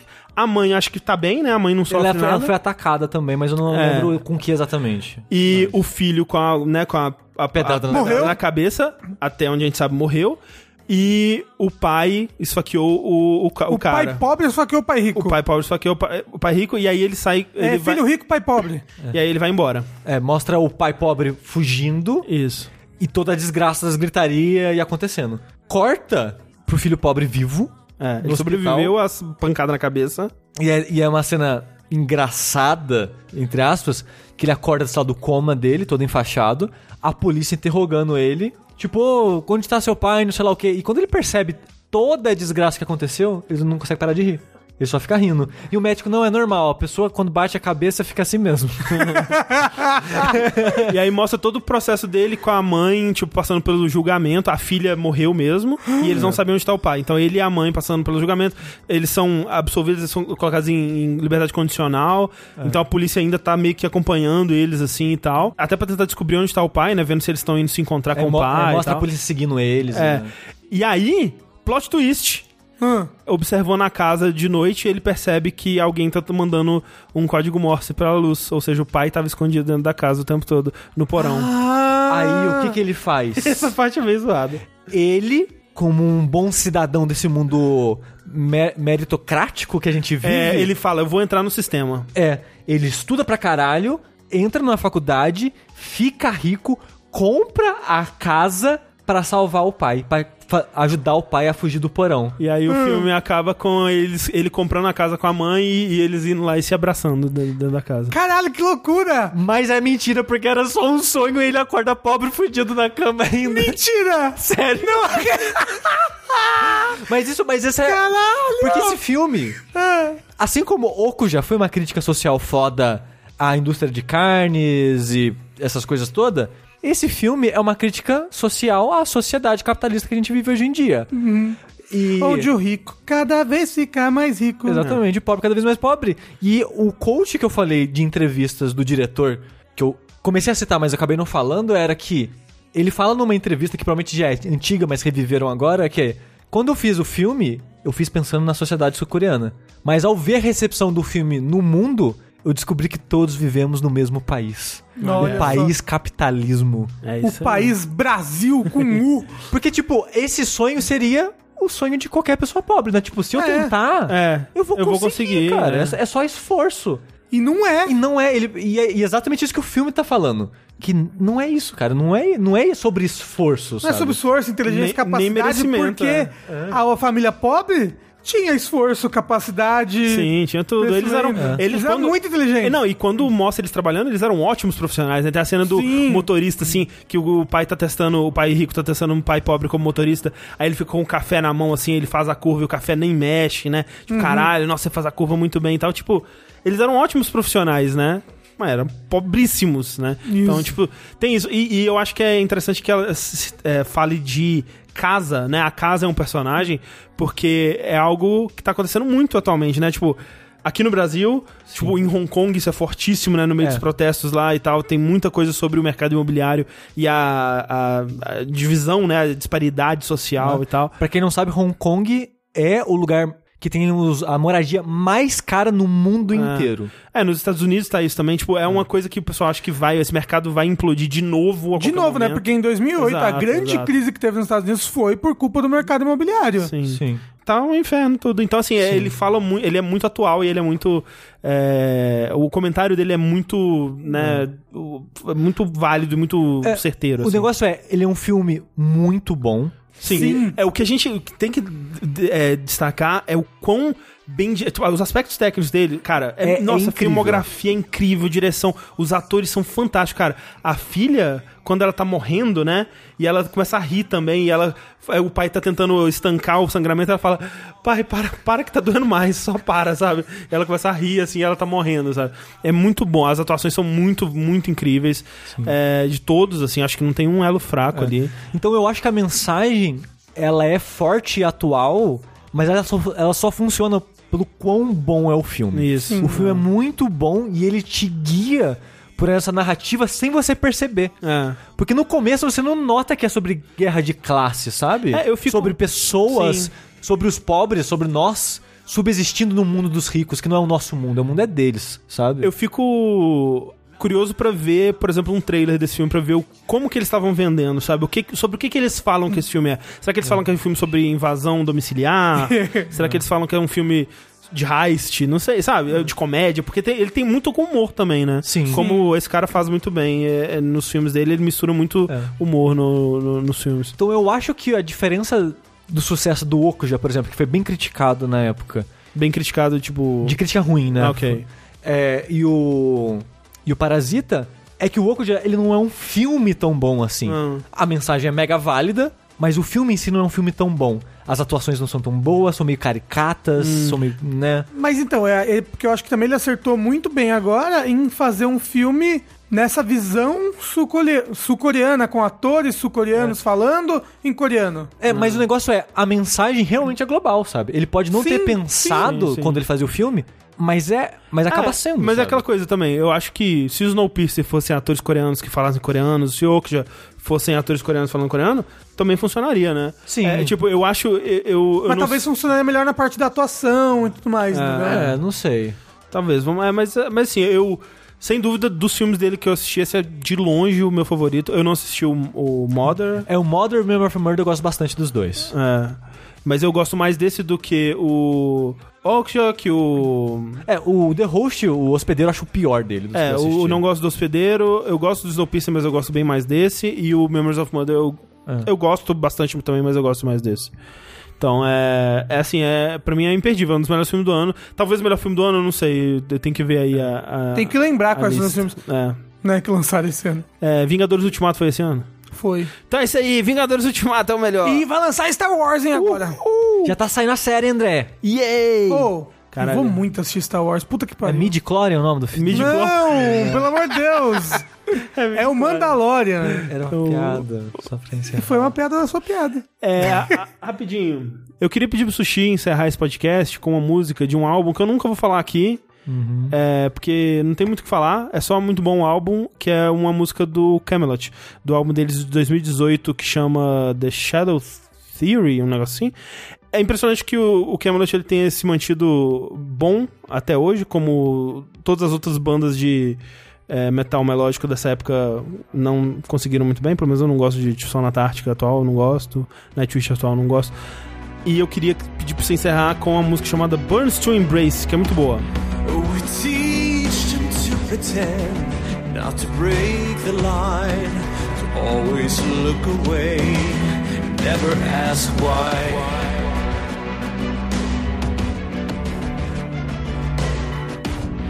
We sit beside the cradle, we tell them to be brave, but when the warning sounds, it echoes to the grave.